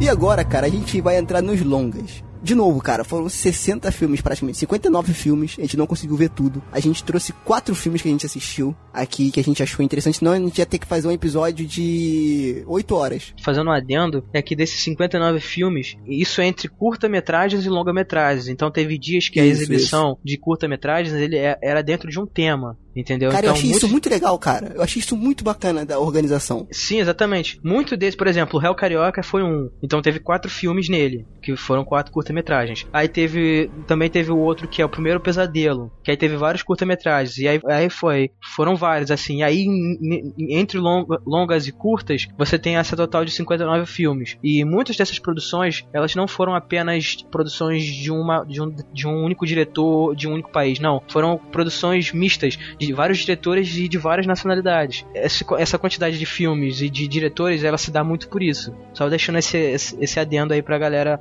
se conseguir situar melhor o que foi o festival. A gente trouxe quatro longas no caso, né? E eu quero começar com um que fez um certo barulho, que foi o A Noite Devorou o Mundo. Um longa francês, né? Do Dominique Rocher. Não sei. Aí, meu amigo. Aí já quer exigir mais de mim, porque eu não sei falar em, em- em francês, tá? Pra mim, eu, eu- eu estou falando que eu estou lendo. Então é Dominique, Dominique Rocher, tá? Então, Qualquer coisa joga no Google, dá uma googada aí. Que filme, cara? Eu vou te falar que se você pudesse, sabe aquilo que a gente faz no frequência, que a gente vai definir um filme com uma palavra ou uma frase? Cara, se eu fosse definir A Noite Devorou o Mundo, e que nome, cara? O nome tem tudo a ver. Eu definiria como um filme de zumbi que não é de zumbi. E eu vou explicar. Porque é um filme, cara, que trata sobre solidão. E se você for perceber, é uma das coisas mais assustadoras que tem na vida de um ser humano, cara. Quem não tem medo de ficar sozinho?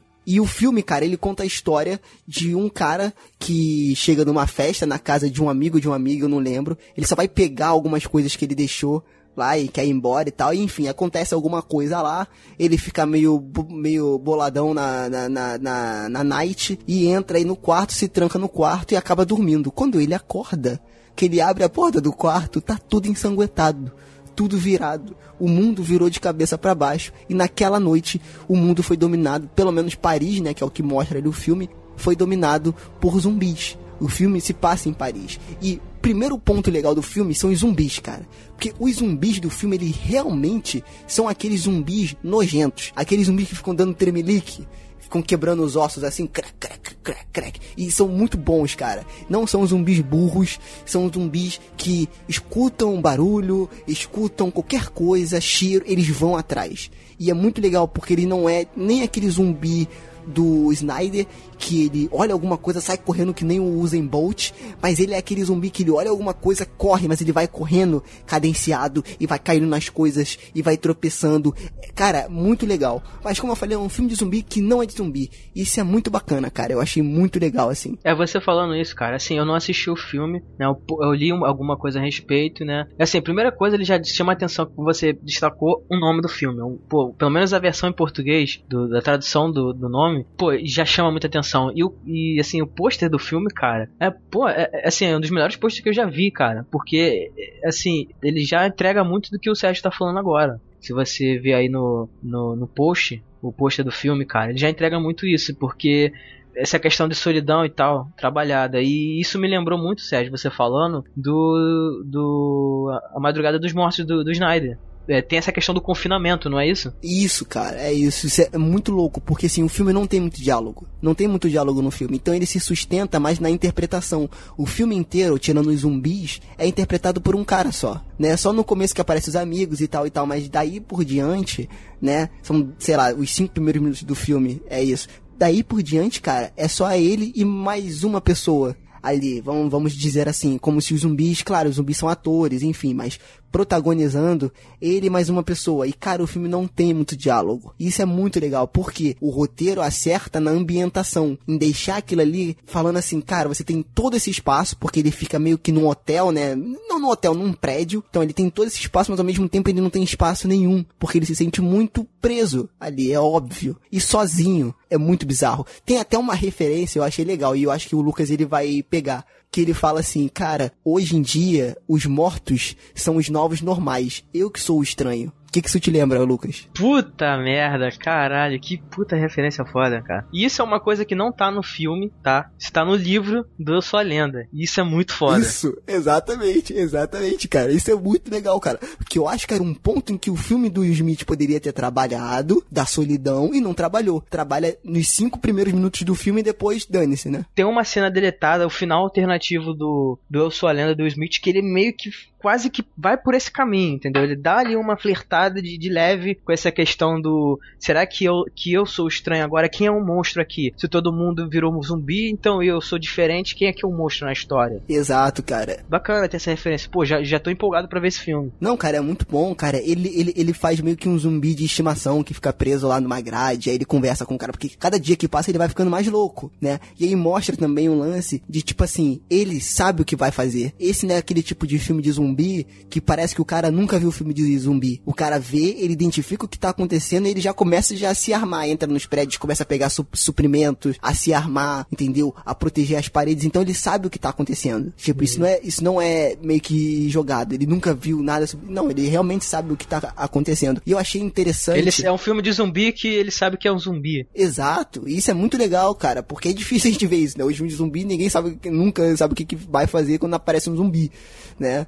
E isso aí ele sabe muito bem o que ele faz. É, e, só, e só complementando aqui, é, o nome do original francês é isso mesmo, é A Noite Devorou o Mundo. né? Não, cara, esse filme, esse nome é sensacional, cara. E o que me deixou mais angustiado no filme, pra você que vai assisti-lo, é o seguinte, cara. O lance do que o zumbi, ele é humano. Só que o zumbi não fala. E isso é o pior, porque ao mesmo tempo que ele tava rodeado de pessoas, ele tava sozinho. E isso, cara, Olha. dá um puta bug no cérebro, cara. E isso que eu acho que deixava ele mais louco a cada dia. Porque ao mesmo tempo, chega um momento do filme, cara, porque assim, o barulho no filme, ele tem um papel muito importante. Porque é o barulho que atrai as criaturas. Chega uma hora que ele começa a fazer barulho no filme, realmente pra ele atrair a criatura, pra ele se sentir em companhia de alguma coisa, porque ele já tava pirando, né? Ele tava pirando de ficar sozinho, né? Então, tipo assim, cara, é muito legal. É um filme sobre uma das coisas mais assustadoras do ser humano, que é o medo de ficar sozinho. Isso é muito assustador, cara. E o filme, ele mexe muito com isso. Do jeito que, como você ficaria? Tipo assim, beleza, aconteceu o apocalipse zumbi, e aí todo mundo tem até, até brinco, né? Que, ah, seria muito maneiro se acontecesse o apocalipse zu- zumbi. Porra nenhuma. Porra nenhuma. Entendeu? Seria uma merda, porque no começo ia ter toda aquela histeria de nego quebrando, matando zumbi e tal. E cara, e dois meses depois? E um ano depois? Como que seria você viver num mundo que não tem ninguém? Meu irmão, imagina você tendo que atirar em alguém que você conhece, alguém da sua família. É, exato, cara. É uma merda, entendeu? Então, tipo assim, cara, é um que filme, cara, que filmaço. Eu esse foi um dos poucos filmes que eu fui com a expectativa alta e ele superou a minha expectativa. Eu não vou vou, eu não vou dizer que superou, mas ele atingiu ali as expectativas que eu tava sobre o filme. Então, cara, se você tem a oportunidade de assisti-lo, eu acho que ele tá disponível no YouTube Filmes. Eu não sei se ele tá em alguma plataforma de streaming, mas cara, se você tem a oportunidade de assistir esse filme, assista. Vale muito a pena. A Noite Devorou o Mundo, de Dominique Rocher. Rocher, não sei. Dominique Rocher. Ah, olha aí. Por isso que, tá vendo? Por isso que eu não consigo, eu nunca ia conseguir fazer um podcast sozinho. Olha aí, olha aí a referência com o filme. Toda, entendeu? Eu não consigo fazer isso sozinho. Preciso de alguém, preciso de companhia pra poder, fazer essa bagaça funcionar. E aí, cara, é, é, o que, que acontece? A gente não conseguiu ver os filmes juntos né? Então eu fui em algumas sessões, o Lucas foi em outras sessões, né? E eu achei legal que cada um trouxe coisas diferentes. E aí, na sessão que você foi, Lucas, qual foi o filme que você viu? Qual foi o primeiro filme que você viu na, na sessão que você foi? Nas, nas, sessões que você foi, né? Eu fui no dia 15, no sábado, no, no Centro Cultural Lara Alvim, e eu assisti o filme Aterrados, de Damian Rugna que é um filme argentino, se eu não me engano, é desse ano, do final do ano passado, posso estar enganado aqui, mas enfim. E é um filme que ainda está circulando em cartaz, já tem alguma, alguns prêmios aí e tal como é que eu posso definir, cara, assim, de cara, esse é um filme intenso, ele é um filme que ele brinca muito com os clichês do gênero, mas ao mesmo tempo ele consegue se, se afastar, consegue ter seu, suas questões originais ali. É, basicamente, né, ele é um filme que conta a história de um, de um cara que está sendo acusado de assassinar a própria esposa, e aí no decorrer das investigações você começa a descobrir o que, que levou à morte da, da mulher dele. E aí tem toda aquela questão sobrenatural envolvida, né, tipo a casa mal assombrada e tal. E esses fenômenos, eles não se limitam apenas à casa, entendeu? Eles afetam todo o bairro, né? Assim, só complementando, o filme se passa em Buenos Aires e aí esses fenômenos acontecem e afetam a vida de todas as pessoas que moram nesse bairro.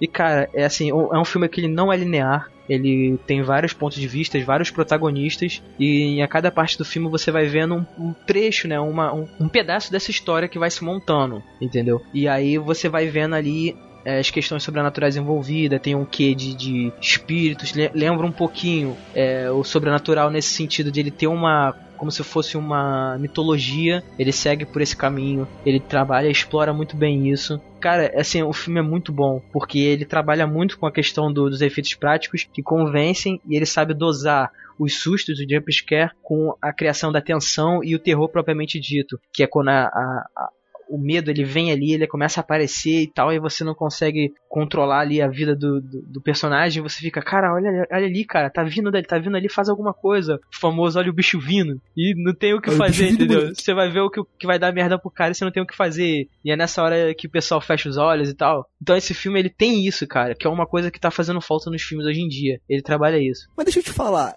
não, fala. Pelo que eu tô vendo aqui, pelo que eu tô vendo aqui na sinopse do filme, eu não, eu não consegui assistir eu queria muito assistir, porque eu achei o pôster desse filme sensacional. Eu acho que eu sou meio velho, porque quem fica vendo um pôster, né, de filme, eu adoro ver os pôsteres dos filmes, cara. Eu acho que os pôsteres do filme, quando é bem feito, conta muito sobre o filme. Exatamente. Acrescenta no filme, né? Eu fiquei muito meio que curioso para assistir, só que eu não consegui. Pelo que eu tô vendo aqui, é como se fosse um grupo de pesquisadores paranormais. Isso, isso. E eles vão investigar e esse Cara, é engraçado que, pelo que você tá falando, é um filme interessante, mas a história parece ser bem clichê, né, cara? Sim, exatamente. É, ela brinca com essa questão do clichê, porque aí... Até pelo lance lá do Invocação do Mal, né? Deles investigarem casos paranormais isso e tal. Né? Então, assim, se você vai ter ali ó, o protagonista, que é esse cara que é acusado de assassinar a própria esposa, você vai ter um policial que ele tenta sempre se manter ali no, na questão da, do, no racional, de ele não acreditar, mas ele aceita, ele conhece pessoas do, do meio ali é, paranormal e tal. Ele dá uma chance pra pessoa, mas ele não quer acreditar, na verdade, ele não quer acreditar naquilo. E aí você tem os investigadores tentando entender o que tá acontecendo e tal. E aí tem um determinado momento do filme que você tem uma explicação do que, que é aquilo, do que, que tá acontecendo. E cara, assim, digamos assim, o antagonista do filme, o,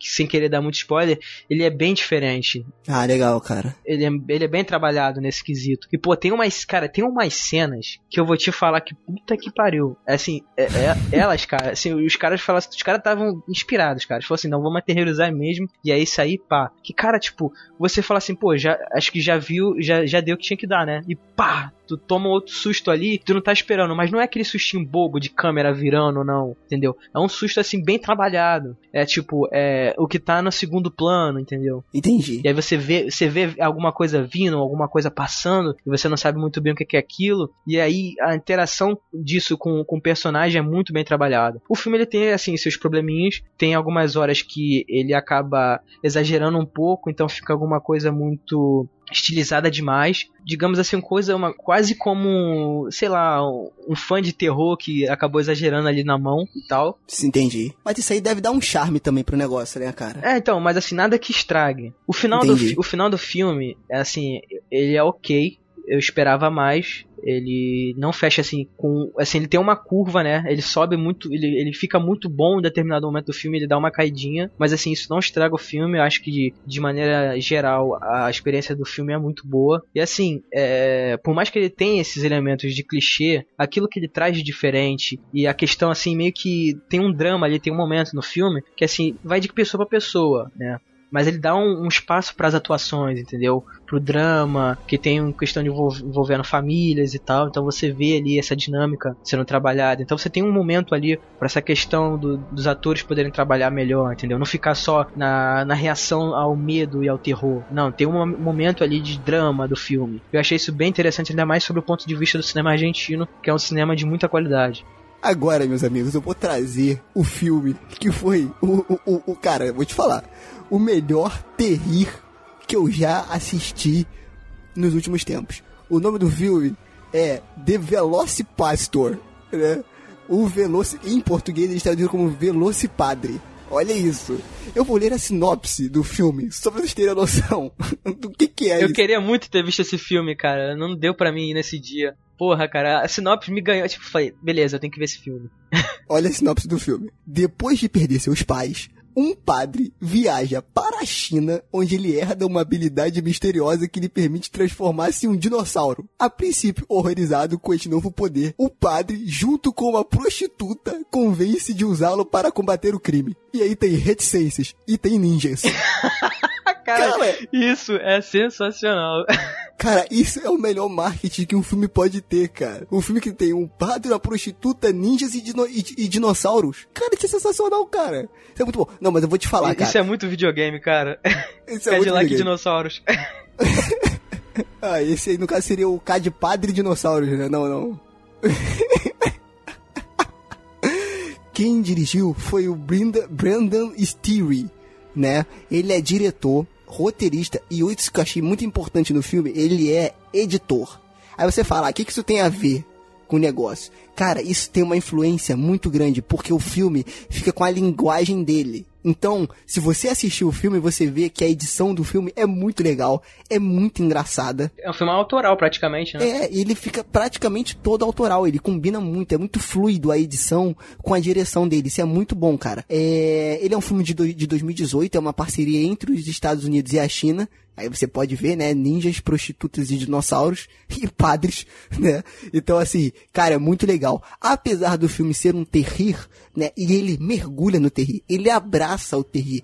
Inclusive tem uma cena onde ele corta a cabeça de uma pessoa e ele levanta a cabeça de um boneco e foca na, na cara do boneco. É uma cabeça de um manequim, entendeu? Então, assim, eles abraçam o terrir. No fundo disso, tem lá a sua crítica do lance do padre virando um dinossauro, remete àquela coisa antiga, pré-histórica, né? Do pensamento pré-histórico, toda essa coisa. Tem o lance a crítica do cristianismo, do monstro que tem dentro dos santos. Então, assim, dos, dos santos que eu falo da pessoa que se acha muito santa, muito certinha, mas ali no fundo tem algo que pode corromper a pessoa, né? Tem outra questão também que ele usa muita referência ali do lobisomem, da transformação. Lucas, tem uma hora, cara, que o cara se veste de dinossauro, tá ligado? Aquela fantasia Mentira, de dinossauro. Sério, que tem, a tem uma pegadinha, que o cara se veste de dinossauro com bracinhos. Todo mundo, cara se veste, todo cara. mundo fantasiado dessa porra por aí na internet. Cara, é- esse filme é sensacional. A briga dele com os caras é, é muito bom, cara. Me di... Não, não, peraí, me diz, me diz que o cara tava transformado em dinossauro e tava usando uma fantasia por cima. Tava usando a fantasia por cima, Caralho, cara. isso é genial, você, cara. você via que a fantasia do cara, que a cabeça do dinossauro era, era, era pra frente e o cara tava em pé na fantasia. Ficava com aquela porra daquele. daquela. como é que se fala? Daquele. corcunda. Que não é corcunda, é a cabeça do cara. Entendeu? E aí você vê ele brigando. Cara, o filme é sensacional. É muito engraçado. A edição favorece muito o filme. A trilha sonora é muito boa. Ou seja, é um filme que você vai sentar e você vai rir pra cacete, cara. É um dinossauro brigando, brigando com ninjas, cara. É muito bom, é muito bom, cara. Vale muito a pena ver. Infelizmente, ele ainda não está no circuito aberto. Ainda está passando em festivais, né? Mas assim que ele tiver em circuito aberto, cara, as pessoas têm que ir correndo assistir esse filme. Principalmente as pessoas que gostam de terrir, porque é muito bom, cara. Não, e tem outra questão também, cara. Tem esse filme, ele também. Só pra falar aqui dos prêmios que esse filme ganhou. Esse filme ganhou de melhor Exploitation Film Festival 2018, melhor filme eleito pelo público, o filme mais engraçado, melhor monstro, olha que curiosidade, e melhor ator. Cara, é muito bom. É porque o cara, ele faz, ele atua mal de sacanagem. E você atuar mal de sacanagem, você atuar mal de propósito é difícil, cara. Não é fácil. Entendeu? Não é tão fácil assim como as pessoas acham. E ele também foi selecionado pro Buffalo Dreams Fantastic Film Festival. Cara, que nome grande. De, dois- de 2017. Tipo Portland Film Festival de 2017. Só que não ganhou. Mas ele tem esses prêmios aí. Cara, e que filme, cara. Que filme. É um filme muito engraçado. Muito inteligente. É um filme inteligente, que ele consegue ser inteligente e engraçado. É, e ao mesmo vendo tempo, aqui né? algumas imagens, eu tô vendo que ele também funciona muito como uma grande homenagem aos filmes de luta lá do Bruce Lee, década de 70, Com 80. certeza. Tem vários é, é, frames, né? Frames não, tem várias cenas que eles focam naquela lance de dar o foco no olho do cara. Tipo, a imagem tá longe, aí quando o cara percebe alguma coisa, a câmera vai pro olho Sim, dele, foca sim, assim, sensacional.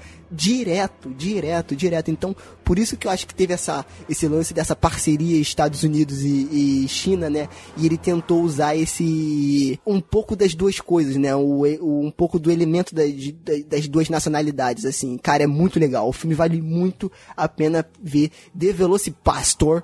Né? Ou brasileiro, Velocipadre. Cara, esse som- cara, esse nome é sensacional. Porque o nome em inglês, lá no Jurassic Park, quando você viu, é Velociraptor.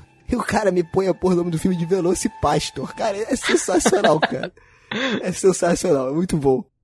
Então, e aí o outro filme que eu vi no domingo, dia 16 de setembro, foi o Framed, dirigido pelo Marc Martínez Rodan, que é um filme espanhol que foi lançado em 2017, né? Primeiramente nos festivais, né? Tá rodando nos festivais ainda e por enquanto, né, pelo que eu pesquisei, né, pelo que eu pude pesquisar, não tem ainda nenhuma nenhuma versão para home video, né? Provavelmente deve terminar de passar nos festivais e aí sim deve ter alguma coisa assim de, de circular em, nos cinemas, né? Entrar no circuito mesmo oficial e depois vi- ir pra home video. Por enquanto ele tá ganhando algu- alguns prêmios, né? E cara, o filme, ele é muito bom, cara. Tipo, assim, eu, eu, eu li a sinopse, né? Não assisti trailer nem nada. Então, assim, eu fui, né, meio cru. Geralmente eu costumo absorver muita informação, né? E aí, nesse caso, não. E, pô, me surpreendeu muito, assim, logo de começo, eu vi uma personalidade no filme, entendeu? Porque ele, assim, ele tem uma, uma dinâmica muito interessante. Bom, basicamente, né, questão de sinopse, o filme ele conta a história de um, de um aplicativo chamado Framed, que começa a se popularizar muito na, no mundo, né? Um aplicativo de streaming de vídeo, só que assim, ele não tem quase nenhuma censura, entendeu? Então você pode gravar qualquer coisa ao vivo ali, e aí você consegue transmitir pro mundo inteiro e não tem, tipo, não tem nada censurando. Então, tu- todo tipo de coisa circulando no, nesse, nesse aplicativo. É tipo um stream, né? É, então, no- tipo, o YouTube, por exemplo, ele bloqueia muita coisa, né? Tem sempre administradores, né, av- é, avaliando o conteúdo e tal. E É nesse, como nesse- se fosse um YouTube da Deep Web. Cara, basicamente isso, porque o que acontece, o, o aplicativo começa a fazer muito sucesso, e aí começa a ter programas, né, pessoas fazendo programas de tudo quanto é tipo de coisa, né, igual no YouTube, só que começa a rolar umas paradas sinistras também, tipo prostituição, etc e tal, e assassinatos ao vivo. Eita. Então os psicopatas começam a, a bo- botam uma, Gro, uma GoPro, literalmente, na, na testa ou no, no peito, amarrado, e vão fazer os, os- os crimes lá, né, vão fazer os assassinatos e tal. E aí tem um grupo de, de psicopatas que eles agem de uma maneira muito interessante, que eles meio que forjam é, vinganças, né? Então, tipo, o, o filme começa assim, um cara traindo a mulher, né, e tal, e aí, de repente, começa a, uma galera aparece e começa a, meio que a, a atormentar eles dentro do carro. E aí o cara, porra, o que, que esse pessoal quer? Um bando de, de, de delinquente e tal, vai querer roubar a gente e tal. E aí o pessoal fala, não, a gente não quer dinheiro. Sai do carro e tal. Aí daqui a pouco surge a, a mulher do cara, né? Que ele, tava, que ele tava traindo ela com outra. E aí os caras falam assim, faz a sua vingança aí. Só que é, atua, né? Tipo, seja dramática, porque a gente quer visualização, entendeu? Que isso, gente. É muito foda, cara, porque o filme ele segue nisso. É bem atual também, né? Não, é muito atual. E aí, depois que rola a parada lá, o filme ele entra como abertura. Entendeu? Tipo série, essas séries que a gente vê aí.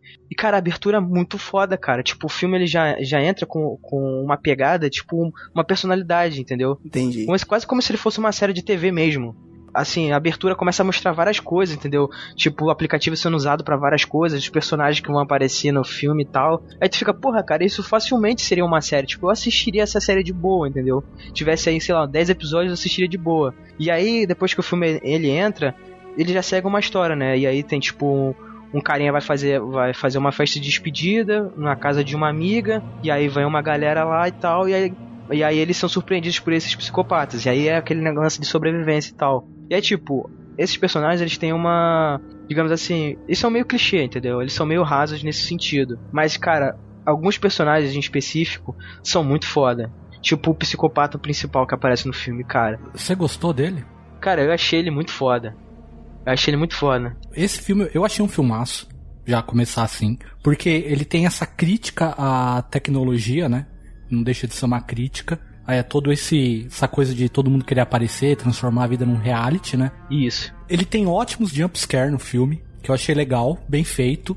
As cenas de gore são animais no filme. Eu achei muito bom. O psicopata principal, esqueci o nome dele, cara. Ele tá muito firado no Nicolas Cage, tá ligado? Sabe o Nicolas Cage surtadaço? Quando ele começa a fazer aquelas caretas. Que é muito bom, cara, é muito bom. É, não, então, ele partiu para esse lado. Tem umas horas que ele me lembrou um pouco do. aquele muito bom lá com a Liv Tyler e o Duas Caras lá, o... Os Estranhos, o... tá ligado? Os Estranhos. Ah, Os Estranhos, Strangers, é muito bom também. É, tem uma hora que ele tem essa pegada, você fica meio, sabe? Lembra um pouco. Total. Eu achei um filme muito legal, por ser um diretor que é meio que iniciante, sabe? Eu já tinha assistido um filme dele, que é acho que é Cabalos o nome. É meio. O filme é meio pirado. Tanto que o diretor, ele é um personagem e a mãe dele dubla a voz dele, tá ligado? A mãe do diretor dubla a voz dele, velho. É meio surreal oh, o filme. Teve um filme nessa pegada aí de rede social, lançado em 2016, que é o Nerve, né, cara? Aquele que saiu aqui, Nerve, um jogo sem regras, de 2016. Saiu aqui nos cinemas. É aquele lance de, tipo assim, é uma rede social que você tem que ir fazendo desafios. Aí eu, é porque eu não vi o filme, tá? Mas uhum. pelo que eu soube, você vai fazendo as, os, os desafios, só que a cada desafio a coisa vai ficando cada vez mais difícil e com isso você vai ganhando popularidade. Eu não sei se rola também grana, eu acho que rola um dinheiro em cima disso. E é muito isso, né, cara? Engraçado que é, a gente tá cada vez mais vendo produções puxando para esse lance da rede social e como isso impacta, né? A nossa vida no dia a dia, assim. É interessante porque cada vez mais a tecnologia tá fazendo parte. Eu já falo que, por exemplo, o meu celular é a extensão do meu corpo. Então, se eu perco meu celular, 85 da minha memória tá, foi embora. Porque fica tudo no celular, cara. fica tudo no celular. Não, então... e, esse, e esse lance da tecnologia, cara, que você tá falando, é assim, é full. O filme vai completamente na questão da crítica social com relação a, a como a sociedade se interage no, pelas redes sociais e como a gente faz coisas idiotas para conseguir audiência. Uhum. Tipo, tem um lance lá, cara, sem spoiler falar muito, que o maluquinho fala assim: ah, eu cheguei a tantos seguidores na, na, na rede, agora é, se eu chegar mais eu vou comer minha própria merda, entendeu? Ah, olha aí, o Felipe Neto mandou um abraço. E eu, cara. Banheira de Nutella. então, é, e o cara come, tá ligado? A cena, tipo, é explícita. É, tipo, o cara tá pouco se fudendo. Vai, vocês vão ver mesmo como a sociedade é, é um lixo, tá ligado? O filme faz questão de mostrar isso. Não, e eles ganham uma pá de adepto, né? Isso, exatamente. Tem um monte de adepto, é, a turma vendo em telão, é muito louco, assim. Sim, é, sim. Essa viagem dessa crítica é muito foda, tá ligado? E a questão de como a polícia lidar com isso, sabe? Porque aí os caras estão cometendo crime, né? Isso, isso. E aí a polícia tem que pegar os caras, né, também. Tem esse fator, né? E, é, e aí entra um negócio interessante porque, tipo, essa rede, né, esse, esse, aplicativo chamado Framed, ele, cara, dá a entender que ele meio que incentiva esse tipo de conteúdo. Porque se você alcançar lá, acho que se não me engano são 30 milhões de, de espectadores, né, ao vivo, tu ganha o prêmio, né? Tu tem um prêmio lá que não explica muito bem no filme, mas é tipo, é tipo um recorde, né? Você bateu o recorde, maior recorde no mundo de, de, de audiência, entendeu? E aí a galera fica louca atrás disso. E aí rola, claro, os, os psicopatas tentando alcançar isso também, entendeu? E é bem interessante. Mas aquela hora eu te cortei, você tava falando do, do maníaco lá, o principal, aquele que anda com a, com a câmera pendurada lá. É o Mark Marca alguma coisa o nome dele. Mark Zuckerberg. Daria pra ser. Pelo menos aqui no na ficha que eu puxei no IMDB não mostra, né? só chama ele de Invasor 1, não tem, ele não tem nome. Mas não, assim, o nome ele- do ator mesmo é. é, mas o nome do ator é, é Alex é, Maruni. Isso. É, é. Alex Cara, eu achei a atuação dele do caralho, sinceramente, cara. Achei muito boa. Porque, tipo, Aliás, sabe ele. que ele lembra um pouco? Aquele cabelo? O cara Ah. que entrou no cinema do filme do Batman, matou Hum. o pessoal, lembra? Uhum. Ele tá, o, o cara não tinha um cabelo também meio caju lá, meio. Então, ele, tipo, ele, ele meio que assume todo o estereótipo e toda essa. Essa visão Cara, que a só, galera um, tem. só um comentário, só um comentário. O Fábio agora foi muito esquadrão da moda, cara. De todos os comentários possíveis que ele podia fazer sobre o cara, ele falou. Ele parece com o cara que invadiu lá o cinema, ele tinha um cabelo meio caju. Eu falei, caralho, meu irmão. Ficou muito, é. Vou, ó, vou corrigir esse caju aí pra um, sei lá, laranja, sei lá. Então, mas, não, mas é isso mesmo. E aí ele assume esse, esse estereótipo que a gente tem de maníaco atirador que entra nos lugares fazendo massacre e tal. E cara, ele é completamente pirado, ele não tem limite. Ele faz de tudo pra conseguir audiência. É assim, do jeito mais gore possível. E foi tipo o que o Fábio acabou de falar. O filme, ele não te, não te alivia em nenhum momento. Ele mostra o que tem que mostrar. Tipo, a loucura é tanta que o cara começa a fazer os negócios que você não acredita. E ele vai indo e você fala, porra, cara, quando é que isso vai parar? E assim, quando tu acha que tu já viu demais, o cara vai lá e te surpreende com uma, uma, uma coisa mais é, é, maníaca ainda, ainda, entendeu? É, cara, isso é muito atual até pelo momento que a gente tá vivendo agora, né, cara? Que no Brasil, vamos datar o podcast, né? A gente tá vivendo um momento de eleições, né? Um ano de eleições. E, cara, você estar ativo nas redes sociais é complicado, né, cara? Sem você ser xingado e receber Ah, ataque de algum lado, é complicado, cara. Então, assim, as pessoas cada vez mais estão passando. Não, não vou falar passar dos limites, porque é- é- parece que é muito, muita cagação de regra, né? Mas cada vez mais elas não estão tendo escrúpulos pra poder expressar o que elas acham. E isso é, é- é bizarro. Eu não, eu não falo dessa questão de, ah, não, as pessoas né, não podem se expressar do jeito que quiserem. Não, eu sou totalmente a favor. Até porque, porra, eu faço um podcast. Entendeu? Nós fazemos um podcast. Só que é aquele lance, né, cara? É até complexo mexer com isso, né? Eu nem gosto, assim. Principalmente da gente que é um podcast de filme de terror, de terror em geral. Mas é complicado, cara. Eu acho que esse filme ele vem meio que trazendo isso, sabe? O quão agressivo você pode chegar quando você extrapola. Então, imagina, você que não tá no filme, não, não tá naquela situação, você já sente desconfortável, imagina a pessoa que tá naquela situação. Né, e ver aquilo ali ao vivo, né? Então é, é, é, é brabo, cara. Não tem, isso é um terror muito pesado. Muito mais pesado do que a freira. Então, é, esse filme, cara, ele tem muita coisa interessante, muita coisa pertinente nos dias de hoje com relação a redes sociais, com relação ao comportamento das pessoas, sociedade e tal. Ele por si só vale um episódio inteiro, entendeu? E, então, assim, por isso que eu não vou falar mais coisa, né?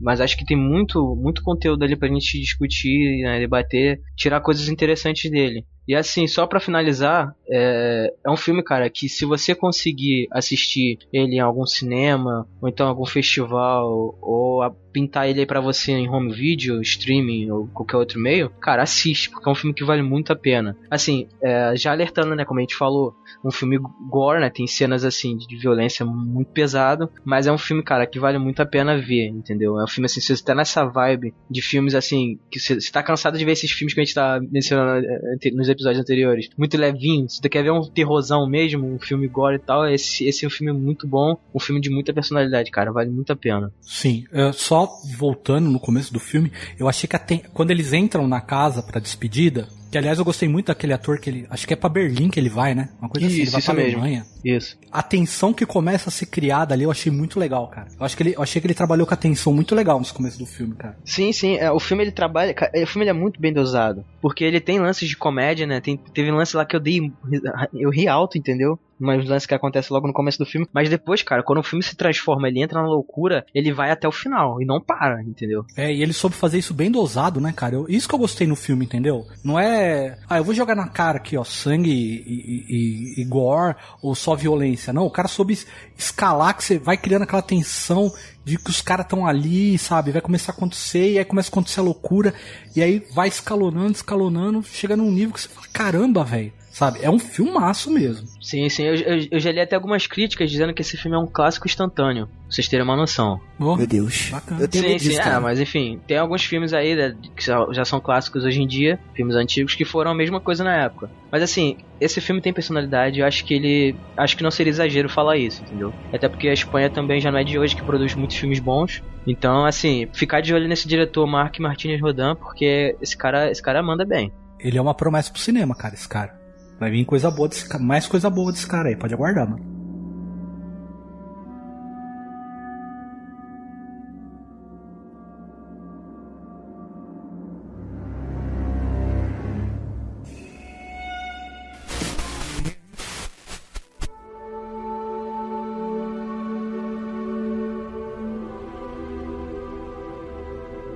No geral, cara, o que, que você achou assim do festival é, como um todo, do Rio de Janeiro? Tanto os curtas como os longas, a organização. Cara, assim, eu, já iniciando, né? Eu te perguntei, É muito eu bom que, que ele levanta a bola pra me cortar e ele que corta. É, não, mas eu vou te falar, já pra adiantar, eu Fominha. achei muito bom, cara. É, eu achei muito bom, achei muito legal. Mais uma vez, cara, oportunidade da gente conhecer coisa nova, da gente expandir a- o, o nosso gosto, né? a- o, o nosso amor pelos filmes de terror. Ó, que fofo, que coisa linda, entendeu? Então eu acho que, cara, foi uma oportunidade muito legal. E outra, da gente estar em contato com a galera que tá ali, meu filho, no chão de fábrica, que tá fazendo a parada acontecer. Isso é muito legal. Não, cara, é isso aí. É... Assim, uma coisa que eu já quero destacar logo, que me chamou muita atenção, que é a curadoria do, do festival, cara. Eles trouxeram muito filme bom, cara. Muito filme interessante. Assim, a gente não Uma salva de palmas aí pro Alexander, por favor. Exatamente. A gente não pôde ver todos eles, mas do que a gente viu, cara, só teve, só teve coisa positiva. A gente se divertiu, a gente é, refletiu a respeito, pensou aqui. Se assustou? Se assustou principalmente. Pô, teve alguns filmes aí que, pô, fazia tempo que a gente não, que eu não via um, um terror desse nível. E, cara, foi isso aí, cara. O, o, o festival, ele só, só teve a agregar pro gênero, pro terror aqui no nosso país, entendeu? Pra, pra divulgação do, do gênero aqui no Brasil. Foi uma experiência muito bacana. E, cara, é isso, né? A gente espera que, a gente- que eventos como esse continuem, né? Se, se tornem cada vez mais comum aí na agenda do. Não só do carioca, mas do, do brasileiro de uma forma geral. Que tenha mais eventos como esse, né? en- Englobando o, o cinema de gênero. E é isso, eu espero que só seja, isso seja só o começo e que venham mais eventos como esse. Então, eu já quero deixar aqui, vou dar, vou dar um, um grande spoiler aqui, que o Alexander já me falou que em 2019 provavelmente vai ter a outra edição do Hell de Janeiro e dessa vez 2019, hein? Já falei com o Alexander, pra, provavelmente vai acontecer também em setembro. Então, pra você que tá ouvindo este podcast, faça-me um favor de no ano que vem se preparar pra poder ir ao Hell de Janeiro Festival, não só pra poder participar do evento em si, mas, cara, pra você conhecer coisa nova, ver filme novo, ver coisa boa, cara. Isso é muito importante e foi uma das coisas que eu mais gostei do festival. Foi conhecer coisas novas, conhecer novas culturas. Teve filmes que a gente não conseguiu ver. Teve uma porrada de curta estrangeiro que eu queria ter visto e eu não consegui ver. Por exemplo, teve um filme que me chamou a atenção que eu queria ver, que era o, Mont é, o Mon Montreal Dead End. Cara, foi um filme que começou com um curta, tá? E você vai ver, ele tem a direção de mais de 10 diretores. 10 diretores. Ou seja, eles fizeram, pegaram vários curtas e transformaram eles num longa. E cara, eu não consegui ver. Queria muito ter visto esse filme. Também né? teve o Nó do Diabo, que foi um, um filme com a sinopse já me chamou Puta, muita atenção. cara, verdade. É um filme que trata ali da questão ali do meio da, da escravidão, de, de preconceito, racismo e tal, e envolvendo o terror nesse sentido, é ambientado no, no, no engenho de escravos, que é uma coisa assim que eu acho que eu nunca vi igual, tratar um filme de, de terror com essa temática. Então, assim, a gente não conseguiu ver, espero que futuramente a gente consiga ver e trazer esse conteúdo pra vocês. E, enfim, teve vários filmes, cara, muito interessantes, por isso que eu falei novamente sobre a curadoria do- desse evento. É, foi muito bem trabalhado, entendeu? Tá de parabéns. E é isso, cara. É, A gente já tá na expectativa pro ano que vem. E, é, e aí, outras coisas também, outros eventos, né? Quem sabe a gente não possa participar de outros eventos aí, né? Se você tá ouvindo isso aí, esse, esse podcast, se tiver algum evento aí, chama nós. Chama nós, que estamos aí pra isso, né? E eu acho mais interessante isso, cara, pra gente divulgar aqui e chegar em mais pessoas, para que mais pessoas possam ir nesses eventos e conhecer mais sobre o gênero, né? Sobre filmes de gênero, sobre filmes de terror, né, cara? Não, com certeza, cara. É, esse é o papel do, do, dos festivais, entendeu? É trazer coisa nova, tornar acessível um, um, trabalhos que de outra forma, através do circuito é, comum, não, não seria possível. Então é expandir mesmo é, o leque de, de, de experiência, sobretudo com o cinema de gênero, com o cinema de terror. E esperamos, né, cada vez mais é, que isso se torne um, uma coisa comum no Brasil. Que isso se torne rotina, né? Exatamente, que entre pro calendário do, dos fãs de terror.